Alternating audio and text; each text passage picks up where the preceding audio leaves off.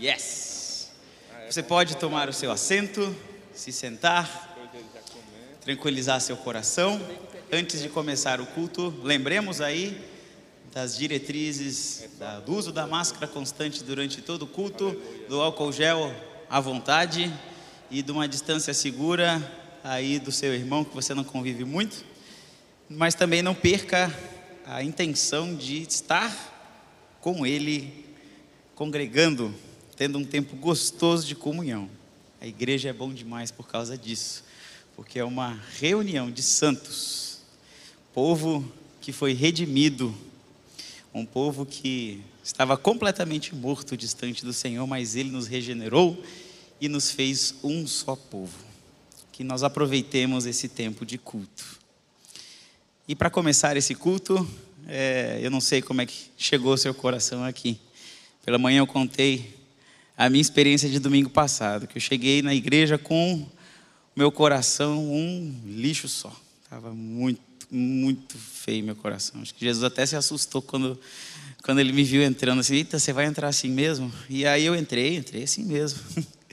Mas quando começou o louvor, eu tive que sair lá fora, resolver minha situação, pedir perdão pelo meu pecado.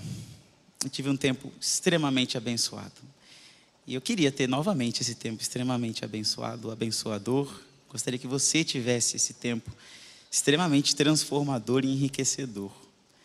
O coração que está triste, você pode estar passando alguma luta, alguma dificuldade. O Senhor quer transformar esse coração em um coração alegre. Se há algum- alguma amargura, rancor, ódio, Ele quer fazer seu coração um coração bondoso, um coração grato, benevolente. Se há em você já um coração alegre, animado como o meu por estar aqui, Ele quer deixar ainda um coração jubiloso nessa noite. Por isso, ore ao Senhor agora, abaixa a sua cabeça, coloca diante do Senhor, com sinceridade, a sua intenção de estar aqui. Peça perdão se há algo que está te envergonhando, se é um pecado legítimo, confessa a Ele. Ele certamente nos ouve, Ele certamente quer nos transformar e Ele vai ser honrado nessa noite. Pai bondoso, muito obrigado mais uma vez, nós te agradecemos, porque éramos nada. O Senhor nos deu a vida, o Senhor criou a vida. O Senhor nos regenerou, apesar do nosso pecado, o Senhor veio nesse mundo a nos salvar, nos escolheu. O Senhor trabalha em nós todos os dias, querendo que sejamos por Ti santificados, queremos que andemos em novidade de vida. Muito obrigado por mais uma noite, onde tantos corações que te buscam, que te amam, que querem aprender, se congregam mais uma vez. Essa igreja amada, amada do Senhor, está aqui. Transforma-nos, Deus. Purifica-nos. Para honra e glória do teu nome, recebe o nosso louvor e transforma o nosso coração. Amém. Ele nos nivelou, sim. Não há título nenhum que a gente possa ter que diante de Deus sirva para alguma coisa. A gente pode se achar alguma coisa, mas diante dele nós somos nivelados. Por baixo também a gente pode achar que não tem nada para oferecer, mas somos vistos por ele como filhos amados, especiais, queridos demais. Por isso, meus irmãos, aproveitem esse tempo tão gostoso de culto para serem visitados pelo Senhor e para ofertarem a Ele um louvor genuíno. Vamos louvá-lo?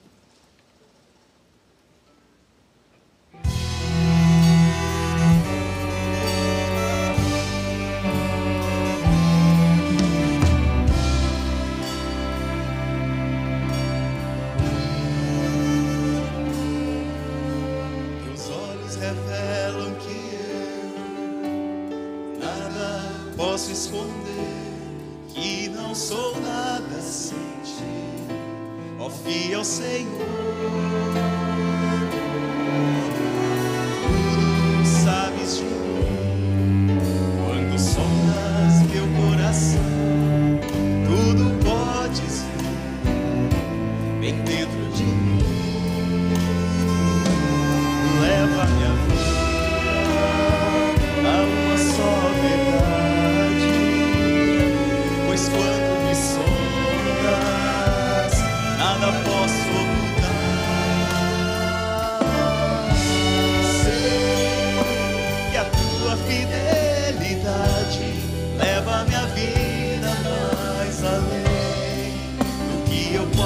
Possa imaginar.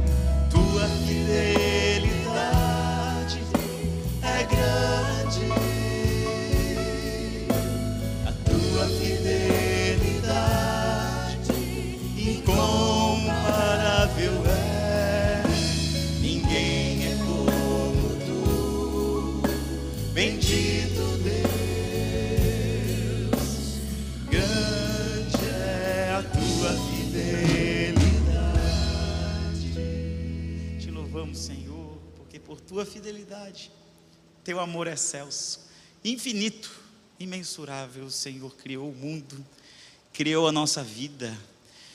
Pela tua fidelidade, o Senhor mantém a nossa vida e um dia vai nos recolher até o Senhor novamente. Esperamos que o Senhor volte para nos recolher. Por tua fidelidade, Senhor Deus, o Senhor mandou Jesus para cumprir aquilo que o Senhor tinha dito lá atrás. O Senhor, por tua fidelidade, nos fez um novo povo.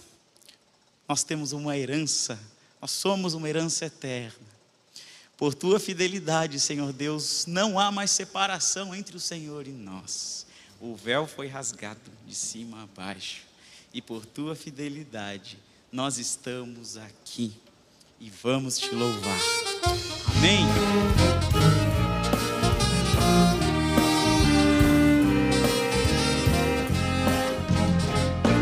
Ficar de pé?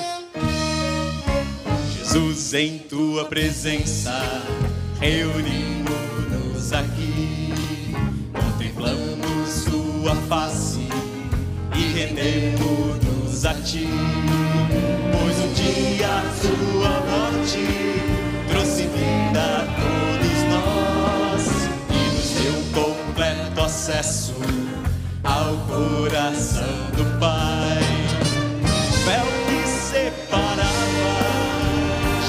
já não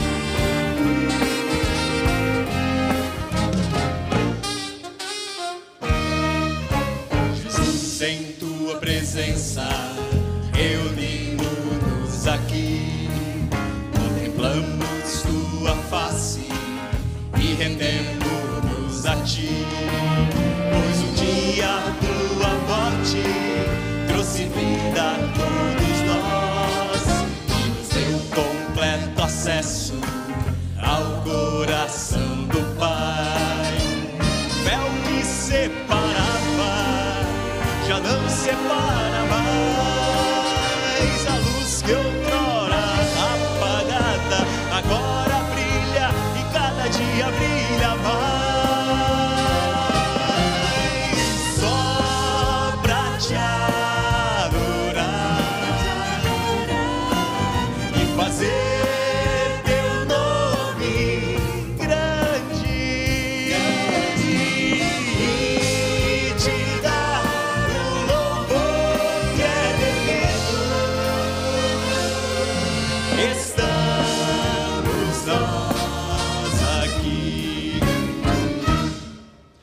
Celebrem os céus as tuas maravilhas, ó Senhor, e na Assembleia dos Santos a tua fidelidade. Pois quem nos céus é comparável ao Senhor?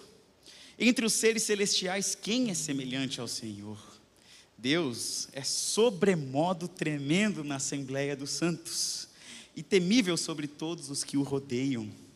Ó Senhor, Deus dos exércitos, quem é poderoso como tu és? Senhor, com a tua fidelidade ao redor de ti, dominas a fúria do mar, quando as suas ondas se levantam, tu as acalmas. Teus são os céus, tu é a terra, o mundo e a sua plenitude, tu os fundaste. O norte e o sul tu os criaste, o Tabor e o Hermon, os montes exultam o teu nome. O teu braço é armado de poder, forte é a tua mão e elevada a sua destra. Justiça e direito são o fundamento do seu trono, graça e verdade te precedem. Bem-aventurado o povo que conhece os vivas de júbilo, que exalta o Senhor, que anda, ó Senhor, na tua presença. Em teu nome, de contínuo se alegra na tua justiça e a tua justiça se exalta, porquanto tu és a glória e a força, e no teu favor cresce o nosso poder. Só de olhar para esse Deus magnífico, excelso, incomparável, nós nos rendemos e não temos vontade de fazer nada do que além de louvá-lo. É o que vamos fazer agora juntos, mais uma vez.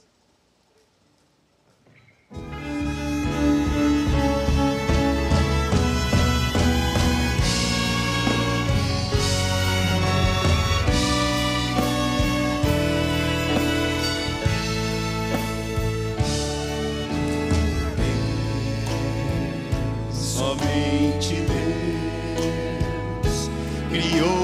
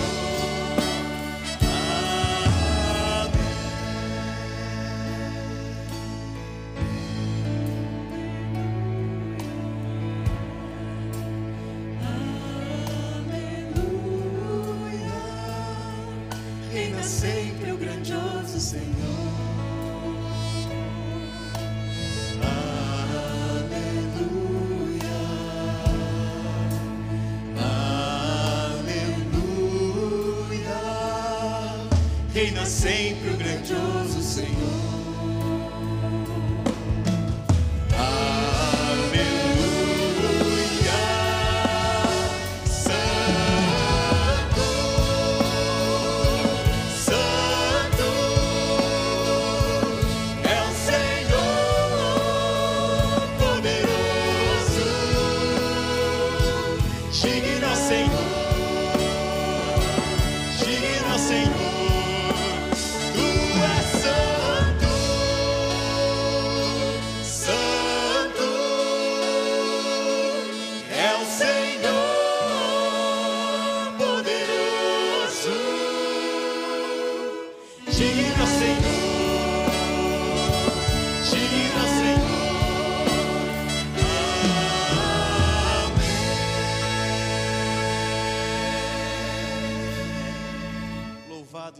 Senhor eternamente. Amém. Você pode se sentar. Esse Senhor que é soberano, que nos resgatou, que do nada nos deu a vida, pegou o pó, soprou, criou a vida, que quis seguir para a morte, fez de novo a vida surgir através da vinda do bendito Filho de Deus, o nosso Jesus Cristo, pelo qual vivemos e por quem todos os dias devemos tributar louvor.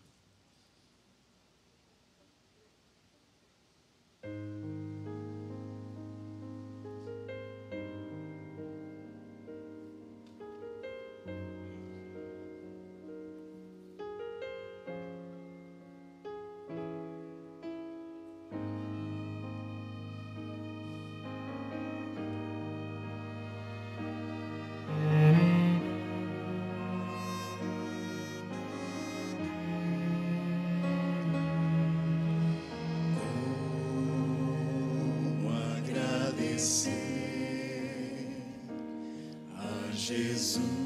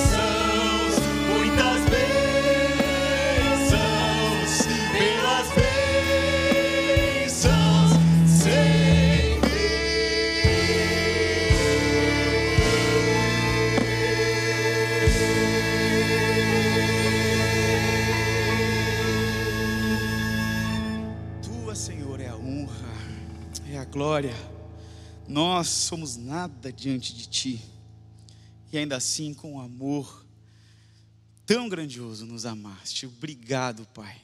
Obrigado por esse amor. Obrigado, ó Deus, pela tua palavra, santa palavra, que agora, mais uma vez, venha ao nosso coração.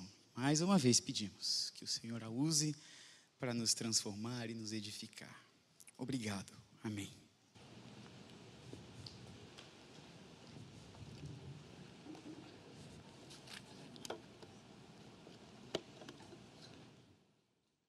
Boa noite, meus irmãos. Bom estarmos juntos. Bom termos um dia de chuva como temos tido hoje, alguns deles. Eu me lembro quando era garoto, morando em Santos, um bom dia era um dia que não caía nenhuma gota de chuva.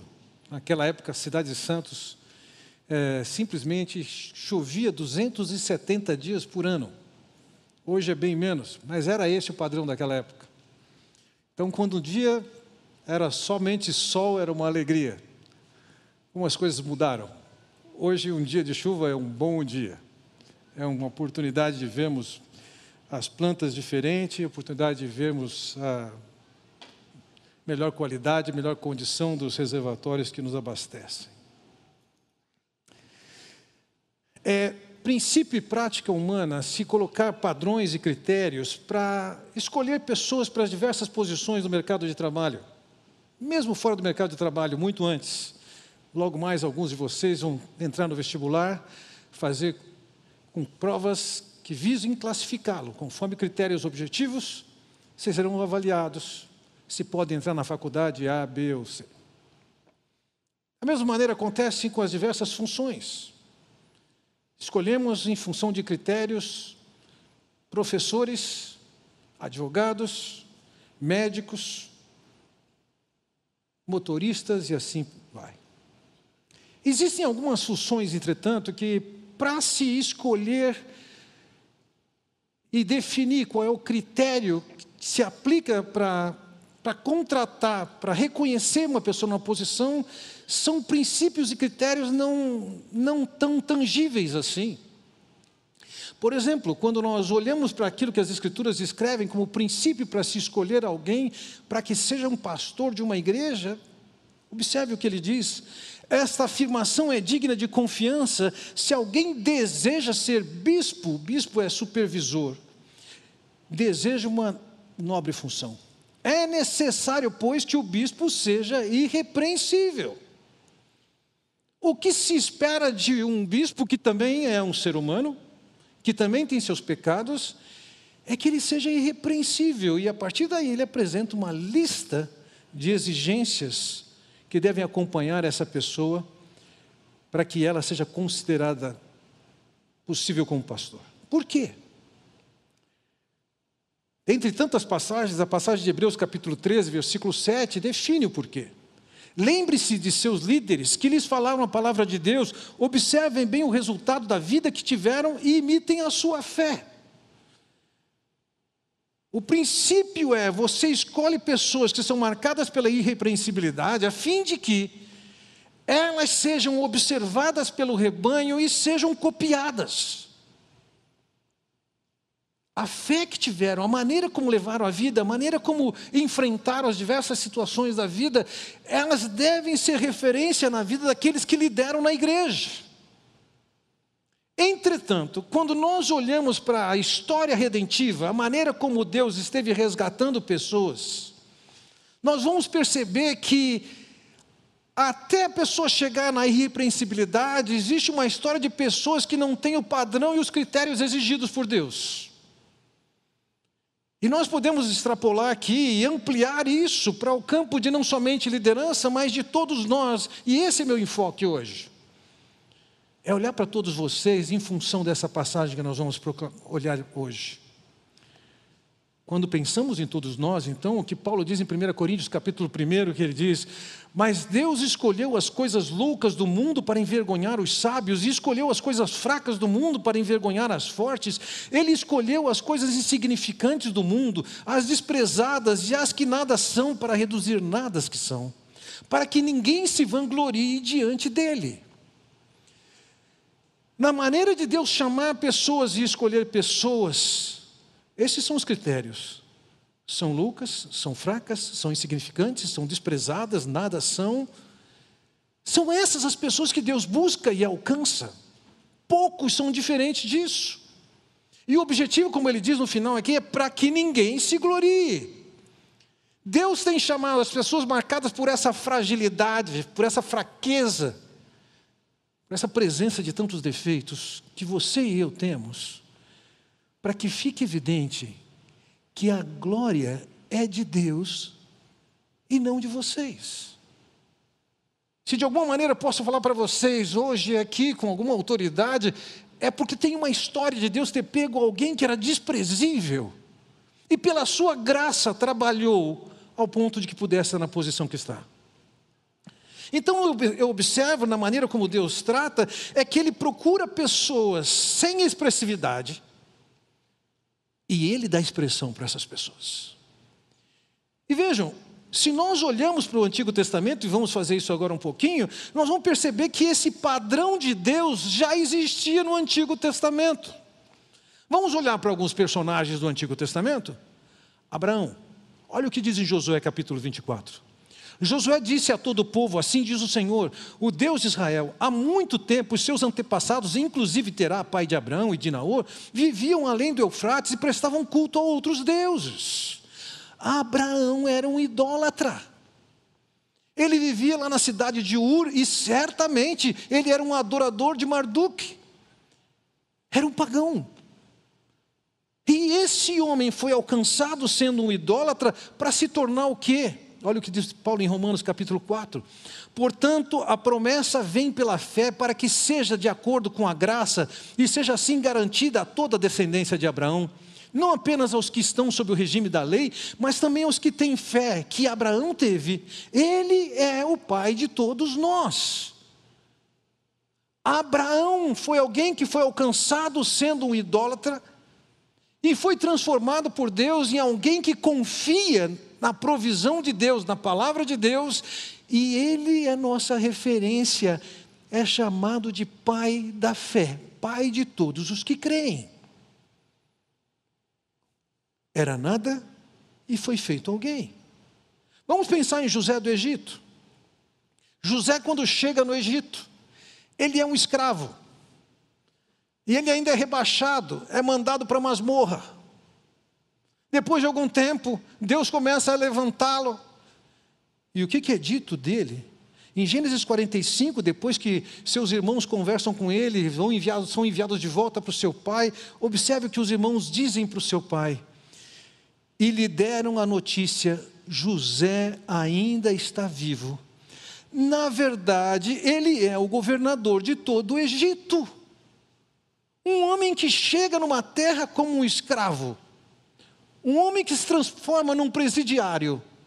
Deus o levanta e faz com que ele seja o governador de todo o Egito. De novo, nós vemos essa história de Deus e alguém atrás de alguém sem expressividade alguma e torna alguém uma pessoa de expressão. E assim nós vamos olhando. Moisés. Moisés é um, um assassino. Ele mata alguém. E por conta disso ele tem que fugir. Fica 40 anos no deserto. É lá, é aquele homem que Deus vai atrás e o alcança e faz com que ele seja o líder da libertação daquele povo que estava sendo escravizado no Egito. Pensem em Raabe, uma prostituta. Ela foi alcançada pelo Senhor. Veja o que diz lá em Hebreus capítulo 11, versículo 31. Pela fé, a prostituta Raabe, por ter acolhido os espiões, não foi morta com os que haviam sido desobedientes. Essa mulher teve um papel no projeto de Deus, na história que estava por acontecer, e muito mais do que isso, ela foi inserida no meio da genealogia do Senhor Jesus Cristo. Uma prostituta. O que ela podia acrescentar para o Senhor? Absolutamente nada.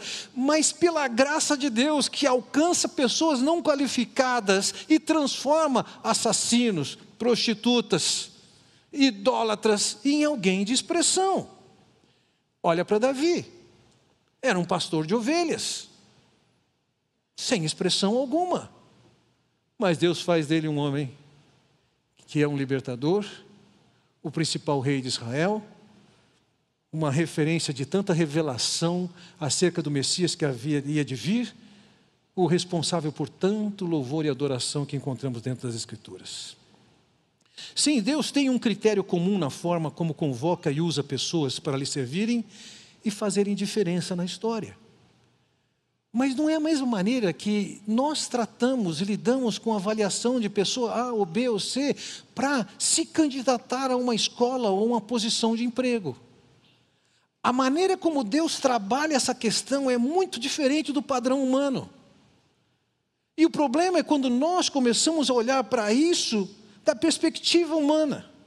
Eu gostaria de olhar com vocês os próximos eventos, que na verdade estão conduzindo o Senhor a preparar aqueles que vão dar sequência ao seu trabalho. Por quê? Já falei que a escalada da hostilidade, da perseguição da liderança judaica para Jesus já tinha começado. E isso está se desenvolvendo. E agora o Senhor tem, provavelmente nessa época, menos de dois anos para que ele morra, ressuscite, ascenda aos céus e transfira a sua responsabilidade para os demais. Ele vai escolher pessoas que vão dar continuidade à sua obra. Você tem noção do que é isso? Imagine que você tivesse sido escolhido por Deus, por exemplo, numa esfera humana, escolhido por um artista, um Leonardo da Vinci, que começasse uma obra e no meio daquela obra ele parasse e dissesse assim: a partir de agora você continua. Qualquer pessoa de bom senso vai falar: para, eu não. Agora imagine, o Senhor vem a esse mundo, se faz como um de nós, começa uma obra, e aí ele diz: vocês continuam. Como é isso? Ao fazer isso, o Senhor está escolhendo pessoas, e escolhendo pessoas que vão ocupar uma posição que vai continuar a obra que ele começou. Como é que isso se dá? Como é que ele fez naquela ocasião com aqueles discípulos que ele escolheu na ocasião? O que, que ele praticou? O que ele fez? O que nós podemos aprender aqui? Em primeiro lugar, eu quero observar com vocês que o Senhor não, não fez aquilo de qualquer maneira, ele se preparou adequadamente. Veja, no versículo 12 ele diz assim: Num daqueles dias, Jesus saiu para um monte a fim de orar e passou a noite orando a Deus. No meio daquela escalada de ódio da liderança judaica para algum monte que nós não sabemos qual é, e quando ele diz ali, num daqueles dias, é num daqueles dias, no ambiente da hostilidade, da perseguição judaica. Ele separa um tempo, ele vai para um monte, e naquele monte, ele passa a orar. Ele sabe que ele está diante de, da escolha de pessoas que vão dar continuidade ao seu trabalho. Ele tem que escolher esses homens. Ele abdicou de usar dos poderes divinos. Foi isso que significa que ele abriu mão. Então ele vai buscar a Deus, em comunhão com Deus, ele quer a sabedoria de Deus, a identificação de Deus, o poder de Deus para fazer a escolha que ele tem a fazer. Não é qualquer escolha, não é qualquer pessoa. Ele tem lá seus critérios. E lá na montanha ele ora pensando na escolha das pessoas que vão dar continuidade ao seu trabalho. E isso virou prática da igreja. Nós poderíamos olhar para diversas passagens, mas em Atos capítulo 13, nós vemos o exemplo de uma igreja fazendo isso. Enquanto adoravam ao Senhor e jejuavam, disse o Espírito Santo: Separem-me Barnabé e Saulo para a obra que os tenho chamado. Assim, depois de jejuar e orar, impuseram-lhes as mãos e os enviaram. A igreja estava ali orando ao Senhor, buscando ao Senhor. E nesse contexto é que o Espírito destaca pessoas, separa pessoas, essas, de novo, por elas se ora para que elas sejam enviadas. A cada dois anos nós temos a prática de escolher liderança. Isso é para ser feito em oração. Eventualmente nós temos o privilégio de enviar mais um casal de missionários. Isso é para ser feito em oração. Com certeza, o Senhor quer que cada um de nós ocupe uma posição de destaque, que nós cumpramos o seu papel, e isso precisa de oração. A oração aqui é a preparação para então ele fazer a sua escolha e o seu chamamento. Veja versículo 13. Ao amanhecer, chamou seus discípulos e escolheu doze deles, a quem também designou como apóstolos. Vejam, o Senhor Jesus Cristo tinha como sua prioridade seu ensino, está ensinando aqui e acolá, seu ensino é maravilhoso, atrai as multidões, as pessoas vêm ouvi-lo. Não somente isso, ele está fazendo milagres, algumas manifestações de poder sobre o mundo físico, algumas curas, libertação de demônios. Um grande grupo chega ao Senhor, eles são chamados aqui de discípulos. O que é isso? No mundo antigo, era comum um pensador, um rabi, um mestre, ele tinha à sua volta pessoas que iria seguir por onde fosse. E nessa peregrinação desse mestre, aquelas pessoas estavam aprendendo dele. Estavam fazendo perguntas a ele, outra hora ele fazia perguntas para as pessoas. Outra hora ele pregava. Eles viam o mestre agindo em diversas situações. Era um aprendizado muito diferente do padrão que nós temos hoje, em que, por exemplo, eu estou falando aqui para algumas centenas de pessoas. Havia um contato próximo disso. Um discípulo era um seguidor e, ao mesmo tempo, era um aluno. Ele estava andando com o mestre, indo atrás do mestre, e seguindo essa estrada, ele podia aprender de diversas maneiras. A maneira como Marcos descreve isso é interessante, ele diz assim: escolheu doze, designando-os como apóstolos, para que estivessem com ele e os enviasse a pregar. Veja, aqui é para que estivessem com ele. E estando com ele, o discípulo está com ele vê, ele ouve, ele observa, ele é colocado diante de situações reais, de questionamentos. Esse é o princípio do discipulado. Então o Senhor tinha naquela ocasião pessoas em níveis diversos, até o ponto de algumas delas comprometidas com o Senhor, de discípulos. Mas o texto aqui nos diz que ele, dentre esses discípulos que lá estavam, ele escolheu doze para serem apóstolos. Provavelmente é, a escolha de doze é, tem a ver com, com o número 12, o que significava dentro da sociedade de Israel, que era o número de, de, de tribos, e pega essa mesma ideia e chama doze apóstolos. Vejam, nós vamos encontrar o termo apóstolo empregado para pessoas em outras condições. O Senhor Jesus Cristo chamou doze apóstolos ele teve doze apóstolos. Naqueles dias, um apóstolo era um título também dado a um embaixador que tinha toda a responsabilidade de quem o enviou, exceto a de nomear um outro apóstolo. Esse embaixador não tinha poder de nomear um sucessor. Mas enquanto ele estava representando o seu rei, ele tinha a autoridade dele.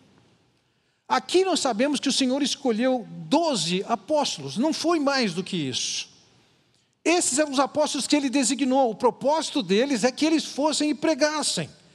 Então veja, a aproximação que o Senhor teve dessas pessoas variou na forma como ele fez isso, mas ele atraiu essas pessoas e ele fez uma escolha, e tá aí a importância que ele esteve orando por isso. Quem eram os homens? Através dos quais ele queria mostrar a sua glória, a sua graça, o seu poder, a sua salvação. Dentro do livro de João, João capítulo 15, versículo 16, por exemplo, por exemplo, lemos: Vocês não me escolheram, mas eu os escolhi para irem e darem fruto. Fruto que permaneça a fim de que o Pai lhes conceda o que pedirem em meu nome. Eles haviam sido escolhidos a dedo. Ou em João capítulo 6, 70, onde Jesus responde: Não fui eu que os escolhi, os doze? Todavia, um de vocês é um diabo, ou seja, ele escolheu até o Judas que haveria de traí-lo. Aquele time foi montado com um propósito. Na caminhada daquelas pessoas com Jesus, número um, aquelas pessoas creram no que Jesus estava ensinando. Número dois, quando o Senhor as chamou, eles deixaram tudo o que eles faziam para seguirem e estarem com Jesus. Número 3, ele os escolheu para serem apóstolos, isto é, número 4, foram enviados para pregar a mensagem do Senhor, o Evangelho para Israel e para o mundo inteiro. Foi dessa maneira que o Senhor os constituiu. Vejam, nenhum daqueles homens tinha evidência, destaque, primazia política, nem tampouco religiosa, nenhum deles era sacerdote, nenhum deles era da elite intelectual, nenhum deles se destacava pela sua cultura. Não havia no time que o Senhor Jesus escolheu alguém que pudesse dizer: o Senhor precisa de mim, eu vou acrescentar muito a ele, vou dar uma mãozinha para ele. Eram homens simples, homens comuns. Já no livro de Atos, a liderança judaica questionando aqueles, aqueles que seguiam a Jesus, veja o que eles dizem em Atos capítulo 4. Vendo a coragem de Pedro e de João, e percebendo que eram homens comuns e sem instrução, foram admirados e reconheceram que eles haviam estado com Jesus. Eles não tinham nada de notório, nem seu saber, nem sua posição política, nem sua articulação, nem sua cultura, nem sua argumentação. Eram homens comuns. É assim que o Senhor trabalha. Esse é o cenário que ele procura. Ele não busca pessoas que sejam supercapacitadas e que pensem que vão acrescentar alguma coisa a ele. Ele escolhe pessoas como vocês e eu, fracas, que não são, desprezíveis. Porque ao chamar pessoas assim, o que ele quer deixar evidente é o que ele vai fazer, a graça dele, a bondade dele. Você não acrescenta para ele ele simplesmente dá a oportunidade de você ser trabalhado para ser útil naquilo que ele quer fazer. Então veja, voltando à nossa passagem, versículo 14 diz: o time que ele escolheu para ser seus apóstolos. Simão, a quem deu o nome de Pedro, seu irmão André, Tiago, João, Felipe, Bartolomeu, Mateus, Tomé, Tiago, filho de Alfeu, Simão chamado Zelote, Judas, filho de Tiago, e Judas Iscariotes, que veio a ser o traidor. Vamos dar uma olhadinha nessa lista? Alguns deles nós não sabemos quase nada sobre eles, mas Pedro é o primeiro nome, e em todas as listas dos apóstolos, Pedro aparece em primeiro lugar. Dentro do ambiente judaico, isso significa ele era o líder daquele time. Ele foi escolhido para liderar, para comandar esse grupo. Pedro é o mais citado e veja, Pedro tem algumas características ambíguas. Primeiro, ele foi quem mais se dirigiu e falou com o Senhor. Segundo, ele também foi quem mais o Senhor procurou e falou com ele. Além disso, Pedro foi quem mais foi repreendido pelo Senhor Jesus. E pasmem, ele também foi o único que teve a petulância de repreender o Senhor. Pedro, ele confessou de uma maneira mais veemente que o Senhor era o Filho de Deus. Mas também foi ele quem covardemente negou que conhecesse o Senhor com juramento e com blasfêmia. Pedro foi quem recebeu o louvor do Senhor, porque ele tinha recebido uma revelação do Espírito de Deus. Mas também foi Pedro, a quem o Senhor chamou de Satanás, quando disse: arreda Satanás. Você percebe que tipo de homem? Um homem como Pedro é inseguro, ambivalente, vacilante, impulsivo, insubmiliço. E se tornou um pregador. O seu nome era Simão e o Senhor mudou o nome dele e chamou de Pedro, que significa rocha. Pedro. A ideia de que é alguém que tinha firmeza e que se tornou um líder. Quando você olha os demais, André é seu irmão, também é um pescador, citado poucas vezes. Tiago e João são filhos de Zebedeu, também são pescadores. Não tem nada de expressividade naquela sociedade são também primos do Senhor Jesus. Filipe, pouco mencionado no Novo Testamento, era de, Betsaida. Foi ele quem apresentou Natanael ao Senhor Jesus. Bartolomeu, que também é conhecido como Natanael, não sabemos muita coisa. O seu nome Bartolomeu significa que ele era filho de Tomai. Mateus era um publicano, era do lixo daquela sociedade.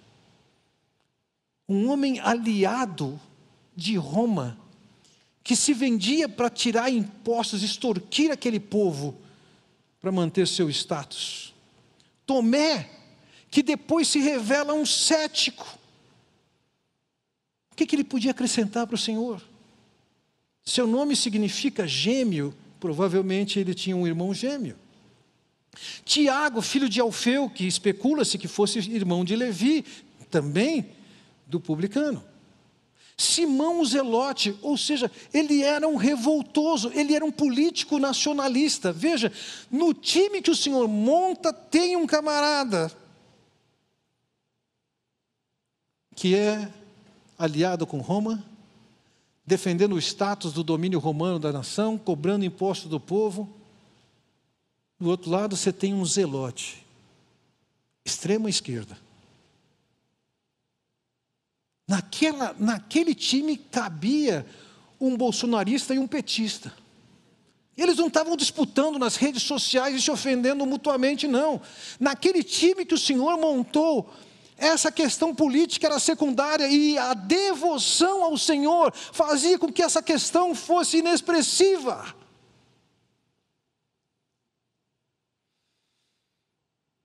Judas, filho de, filho de Tiago, até Judas Iscariotes. Iscariotes significa que ele era um sicário.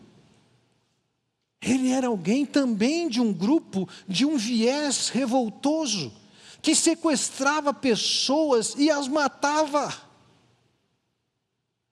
Esse foi o time que o Senhor montou, homens comuns, homens cheios de defeitos, homens fracos, pecadores desqualificados. Se você olha para esse time com sinceridade, você vai ter que reconhecer: nenhum deles era digno para ser colocado num pedestal.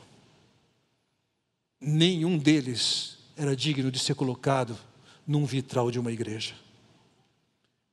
O Senhor, quando montou o seu time, montou, montou um time que não tinha grandes qualificações. Como eles eram? Primeiro, eles eram bem pouco conhecidos. Eles viviam num fim de mundo, numa terra cheia de pedra e poeira. Não tinham destaque, suas cidades não apareciam no mapa sem destaque algum. Não bastasse a falta de destaque, eles eram obtusos.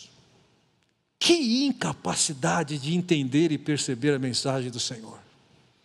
Como se mantinham cegos por tanto tempo, com ensinos dados pelo Senhor a todo momento. Além disso, você poderia dizer, mas eles eram gente séria com Deus, e faltava humildade. Em diversas ocasiões eles estão disputando o poder e disputando quem é que tem mais expressão. Quem é que vai sentar à direita do Senhor e à esquerda do Senhor? A mãe de dois deles vai lá interceder por isso. Não tinham, de forma alguma, qualificações que se justificassem serem contratados. Próximo. Sem nenhuma exceção, todos eles abandonaram o Senhor. Na hora do vamos ver, na hora da prisão de Jesus, todo mundo deu no pé. Com o exemplo máximo de um Pedro que, como disse antes, negou o Senhor, jurou que não conhecia o Senhor, blasfemou contra o nome do Senhor. Esse era o time que o Senhor escolheu. Por quê? Porque esse era o cenário essa era a matéria-prima. Essa é a matéria-prima que o Senhor procura hoje para trabalhar. Não são pessoas que são destaques em termos humanos, mas são pessoas que são as adequadas para que o poder de Deus haja nas suas vidas e que fique evidente o poder de Deus e não o poder humano. Eles sim foram chamados para de alguma maneira virarem o mundo de cabeça para baixo, mudarem a história daqueles dias. E de fato, esses homens tiveram uma importância tão grande. Primeiro, eles fundaram a igreja. Segundo, foram eles que receberam a revelação de Deus. Terceiro, foram eles que escreveram os textos das Escrituras para nós. Com isso, eles deram a base para a igreja ser edificada. Eles tiveram uma vida exemplar. Eles foram escolhidos também pelo Senhor para fazer milagres, milagres como o Senhor fez. E por fim, eles foram grandemente abençoados.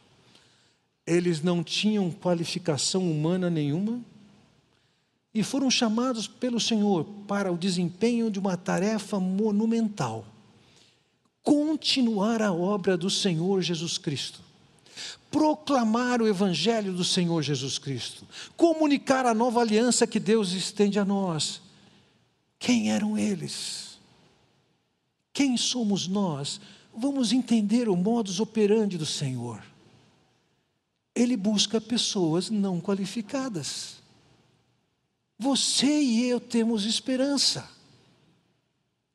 Quando Paulo escreveu aos Coríntios, em 2 Coríntios capítulo 4, versículo 7, ele disse: "Mas temos este tesouro em vasos de barro, para mostrar que esse poder que a tudo excede provém de Deus e não de nós." Deus escolhe vasos de barro. Ele não escolhe de uma porcelana nobre. Ele escolhe vasos de barro. O vaso de barro nada é. Aqueles homens eram como vasos de barro. Você e eu somos vasos de barro. O que Deus quer mostrar não é a excelência do vaso de barro, o que Ele quer mostrar é a excelência do que Ele coloca dentro desse vaso de barro. O tesouro é o que vem dele, o tesouro é a mensagem dele, o tesouro é o, o caráter que ele molda. É isso que ele está fazendo. Dentro do jeito de Deus trabalhar, entenda isso. Ele não está buscando pessoas que sejam excepcionais, que possam acrescentar alguma coisa a Deus. Não existe na esfera humana alguém tão qualificado que possa contribuir efetivamente com Deus. Quem pensa assim tem uma visão errada de si mesmo e uma visão errada do seu Deus. Bem, o Senhor tem o seu propósito, Ele continua com eles. Veja o versículo 17, nós lemos. Jesus desceu com eles e parou num lugar plano. Estava ali muitos dos seus discípulos e imensa multidão procedente de toda a Judéia e de Jerusalém e do litoral de Tiro e de Sidom. Nós não sabemos é, que plano é esse para o qual ele foi. Podemos imaginar, dependendo do lugar que tivesse, por exemplo, possível que fosse o mesmo lugar que ele entregou o sermão chamado Sermão da Montanha. O fato é que, nessa ocasião, ele já tem seus discípulos, tem algumas pessoas designadas para virem a ser apóstolos. O fato é que pessoas de toda a Judéia e de Jerusalém e do litoral de Tiro e de Sidom estavam seguindo. Veja, Judéia também era um termo que podia ser usado não somente para a região sul daquela terra, mas ele era também usado de uma forma mais geral, uma referência a Samaria, Galiléia. Então, o povo de Jerusalém, o povo de toda a terra de Israel, e não somente isso, de Tiro e Sidom, que são duas cidades a noroeste da terra, no litoral, que não era território de Israel. Era terra de outros povos, dos fenícios. Naquela terra, sabe-se, tinha muito pouco judeu. Então, várias dessas pessoas, pelas razões que fossem, elas estavam vindo até Jesus, elas estavam curiosas, estavam querendo aprender, não necessariamente elas tinham compromisso, elas estavam examinando aquilo tudo. O que, que era uma multidão enorme que estava seguindo? Em outra ocasião, nós sabemos que 5 mil homens estavam seguindo a Jesus. Num cálculo fácil, 5 mil homens, mais mulheres e crianças, vira 20 mil fácil, fácil, fácil. Essas pessoas queriam tocá-lo. Veja, versículo 18: que vieram para ouvi-lo e serem curadas de suas doenças. E os que eram perturbados por espíritos mundos ficaram curados, e todos procuravam tocar nele, porque dele saía poder. Dentro do ministério que o Senhor tinha com aquelas pessoas, em primeiro lugar, existia uma ação do Senhor Jesus que era uma ação mental. Ele ensinava. Ele estava passando para aquelas pessoas um conhecimento, um conhecimento da graça de Deus, da providência do perdão de Deus, da esperança que eles tinham, da salvação que o Senhor lhes oferecia. Os milagres evidenciavam que ele tinha poder disso, eles podiam com isso identificar quem é que estava falando com eles.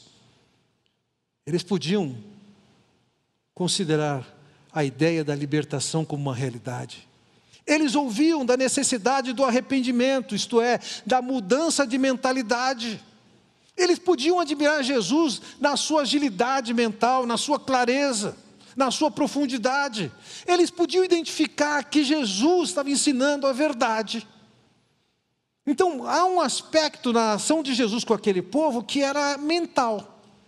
Em segundo lugar, o Senhor estava mostrando para eles que ele tinha poder sobre o mundo físico. Ele influenciou numa pesca, identificando onde tinha os peixes e mandando que se lançasse a rede num lugar específico. Como também ele irá acalmar uma tempestade, mas aqui nessa história nós já sabemos, várias pessoas foram curadas por ele. Um paralítico foi curado e pode levar uma vida normal. Um leproso foi curado e limpo, agora não é mais imundo. Alguém que era mudo passa a falar, a pessoa que é surda passa a ouvir. As pessoas estão tão encantadas com Jesus, obstinadas por tocar nele, e elas são curadas.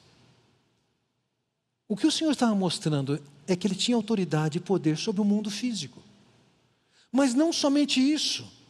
Pessoas com problemas de ordem espiritual, e naqueles dias havia e haverá no futuro, ainda quando o Senhor voltar, uma manifestação de espíritos maus e de demônios numa intensidade muito elevada. E ele mostrava que ele tinha poder e tinha autoridade, libertava aquelas pessoas, expulsava aqueles demônios. Ele estava dizendo o quê? Eu tenho autoridade sobre o mundo espiritual. O que isso significava? Concluindo essa mensagem, meus irmãos, isso significava que ele estava mostrando que ele era Deus. E ao mostrar esse poder sobre as trevas, esse poder sobre o mundo físico, essa capacidade de cura, eu diria, o Senhor estava abrindo uma fresta do que é a eternidade, como seria o reino dele. Ele está manifestando o seu poder, sua compaixão, está libertando aquelas pessoas e mostrando para eles o reino futuro que ele vai estabelecer. Era uma festa para eles enxergarem o Jesus triunfante que ele é, compassivo, mestre, curador e libertador. Essa era uma maneira de ele passar para aquelas pessoas que Jesus era digno de honra, de adoração e de obediência. Na ação que Jesus tinha com aqueles discípulos e com aqueles que ele chamou para serem seus apóstolos, ele tinha um propósito e tenha certeza disso. O propósito que ele tinha com eles é o mesmo propósito que ele tem com você hoje. Em primeiro lugar, ele queria e quer transformar pessoas que têm o seu próprio julgamento em pessoas que têm o julgamento de Deus. Isso é, ao invés de ser levado pela sua percepção de certo e errado, ao invés de ser levado pelo aquilo que considera o foco da vida, ao invés de ser levado pelos valores humanos que você pode alcançar, ele está dizendo: Eu quero que agora você comece a pensar conforme a minha vontade. Não é o que você acha, não é o que você sente, não é o que você pensa, não é o que deixa você confortável, é o que eu digo. Segundo, o Senhor queria mudar a ambição deles. Qual seria a ambição daqueles pescadores? Qual seria a ambição de um Levi? Certamente eles queriam levar a vida melhor. Agora eles têm uma nova ambição. O Senhor está passando para eles a mentalidade de que eles devem ter ambição pela glória de Deus. Nós não fomos chamados para que Deus venha atender nossos caprichos e desejos. Nós fomos chamados para que, nas condições em que Deus nos coloca, nós sejamos pessoas que honrem a Deus e glorifiquem a Deus. Nós não fomos chamados para sermos pessoas de sucesso, mas sim fomos chamados para pessoas que comunicam e transmitem a esse mundo o amor de Deus e a verdade de Deus. Nós podemos chegar a Deus de uma maneira totalmente independente, no sentido de que eu faço o que eu quero, faço minhas escolhas, mas agora, quando nós chegamos a Deus, Ele quer nos transformar em pessoas dependentes dEle, confiantes nele, na sua orientação, nas suas instruções, nas suas ordens, na sua capacitação. É isso que Ele queria fazer naqueles homens. Para quê? Para que eles se tornassem submissos eles tivessem domínio sobre si mesmos no poder do Espírito, eles fossem humildes, fossem amorosos, fossem compassivos e fossem corajosos. Quem é que Deus procura? Deus não está procurando entre vocês pessoas espetaculares. Ele está procurando homens comuns, mulheres comuns, que nas mãos de Deus tem um valor tremendo. Você e eu podemos ir a qualquer loja de esporte comprar uma bola, uma bola de basquete, de vôlei, de futebol. Por alguns reais você compra uma bola dessa. Aquilo que ela vale. Se você tirou da loja e usou um pouquinho, na sua mão, no seu pé, aquela bola vale quase nada. Mas uma bola de vôlei, de basquete, de futebol, na mão desses atletas de ponta, vale milhões e milhões. Quem define o valor da bola não é o fabricante, quem define o valor da bola é quem pode trabalhar com ela. Da perspectiva de Deus, o que vale a sua vida? Você é uma pessoa simples. Você não vai acrescentar para Deus. Mas quando Deus coloca a mão na sua vida, Ele é capaz de transformá-lo em alguém de muito valor, inclusive para aquilo que Ele quer. Nós não podemos viver simplesmente com os nossos recursos e nossos potenciais. Nós fomos chamados e salvos por Deus, somos alcançados por Deus, porque na sua simplicidade, na sua fraqueza, na sua debilidade, nas suas limitações, Deus coloque a mão e fique evidente que não é você que é o espetáculo, mas o que Ele faz. Esse é o desafio. Essa é a oportunidade que você e eu temos hoje. O que é que você está fazendo com a sua vida? Ele quer transformar você, de fato, em alguém de valor, um instrumento nas mãos dele. E sabe qual é a base disso? É a graça dele, é a bondade dele, é a misericórdia dele. Não é o que você traz, é você na mão do Criador e do Redentor. Eu quero convidá-lo a orar nesse momento. Vamos curvar todas as nossas cabeças, vamos nos colocar diante de Deus. Pode ser com a pessoa que está perto, pode ser sozinho. Eu queria que você buscasse o Senhor dizendo: está aqui, sou eu. Eu sou isso mesmo. Mas eu me entrego nas tuas mãos, faz a tua obra. Transforma-me. Vamos orar silenciosamente.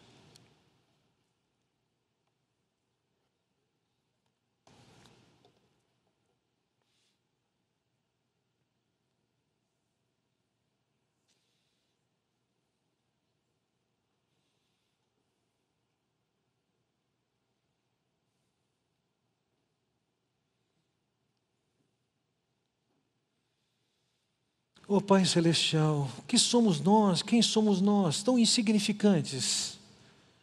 Como podemos dar continuidade ao trabalho do Teu Filho, tão glorioso, tão poderoso, tão hábil, tão astuto, com tantos argumentos?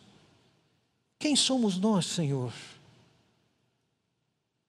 Te peço, ó Pai, que Tu esteja trabalhando no coração de cada um aqui que possa identificar suas fraquezas, seus limites, suas fragilidades, suas incapacidades, mas possam ver que o Senhor é o Deus de graça e de poder e de sabedoria, que pega pessoas comuns como nós somos e nos transforma em pessoas que vão fazer história conforme o Senhor tem planejado. Derrama a tua graça sobre cada um, que cada um te busque na sua própria insignificância e que dependa da graça que vem de Ti, para nos tornar pessoas que tenham expressão, fazendo na história o que o Senhor tem a fazer através de nós. Eu oro no nome do Senhor Jesus Cristo. Amém. Deus os abençoe.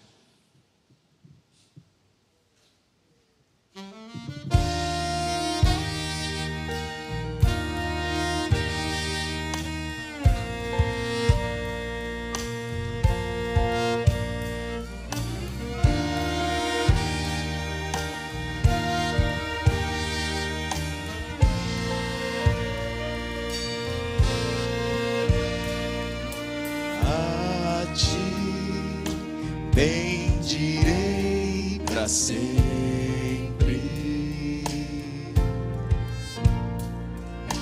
Em ti confiarei,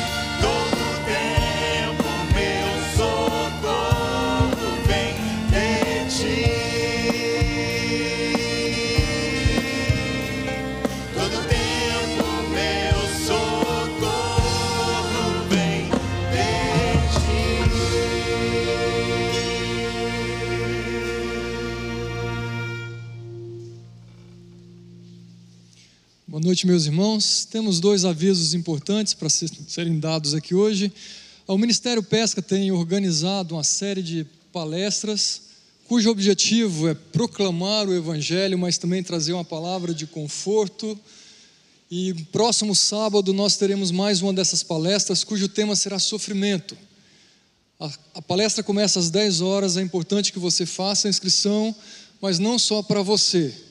Tá? Essa palestra é de modo específico para amigos, familiares que não conhecem a Cristo e que de alguma maneira têm passado, enfrentado algum momento de sofrimento. E não fique procurando quem você sabe efetivamente que está passando por sofrimento. Né? Por vezes nós estamos cercados de pessoas que têm sofrido silenciosamente. Então convide pessoas, entre no site, acesse as informações, copie a imagem, envie para amigos, familiares que de repente possam participar desse tempo aqui. Tá joia? Nosso segundo aviso está relacionado ao nosso próximo domingo, todo primeiro domingo do mês, nós separemos um tempo que é para celebrarmos a ceia do Senhor. É oportunidade para, juntos como igreja, lembrarmos da morte, do sacrifício, da ressurreição do nosso Senhor. Então, se organize, próximo domingo às oito e meia, continuamos seguindo todo o protocolo de segurança, então participe conosco deste tempo. E se você ainda tem alguma restrição, não pode estar conosco, prepare os elementos para que você participe mesmo da sua casa. Tá bom? Lembre-se desses dois avisos, se organize e participe conosco. Fábio. Temos também à esquerda a sala de oração, onde você pode passar lá, vai ter alguém para orar contigo. Você também pode deixar ou um pedido ou um motivo de gratidão para que esse, esse pedido de oração seja incluído aí na lista de intercessores da igreja. Ok? Foi uma pena, acabou rápido, mas eu desejo de coração que o Senhor Jesus seja uma presença real, viva e transformadora durante essa semana. Ok? Vamos ficar de pé, louvar ao Senhor a sua tremenda graça sobre nós.